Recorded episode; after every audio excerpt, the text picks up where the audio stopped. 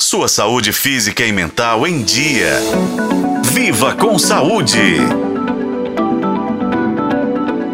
O caso de um fisiculturista alemão que morreu vítima de um aneurisma no fim de junho deste ano chamou atenção para a relação do uso de anabolizantes com o aneurisma.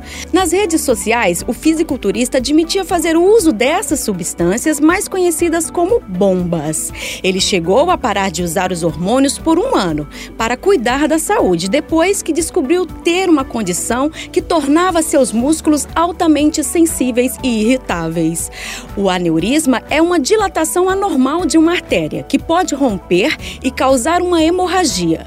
Essa condição pode afetar qualquer artéria do corpo, como as do cérebro, coração, rins ou abdômen. Alguns tipos da doença têm altas taxas de mortalidade.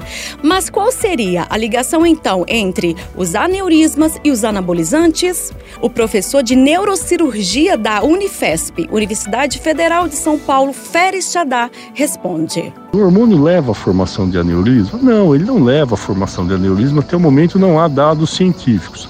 Mas o hormônio, ele altera o perfil lipídico, ou seja, ele facilita a deposição de gordura na parede do vaso e também aumenta a pressão arterial no sangue. E isso é, é um dos critérios, o aumento da pressão arterial súbita é um dos critérios para a ruptura do aneurisma.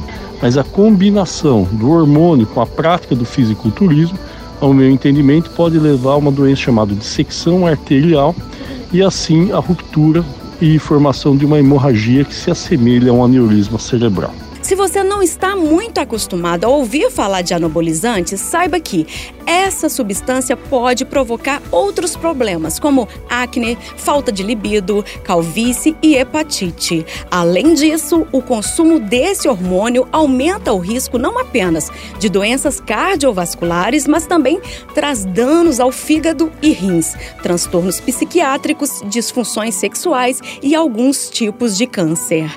É importante destacar aqui que os dois principais fatores de risco para a formação e ruptura de um aneurisma são o tabagismo e a pressão alta não controlada.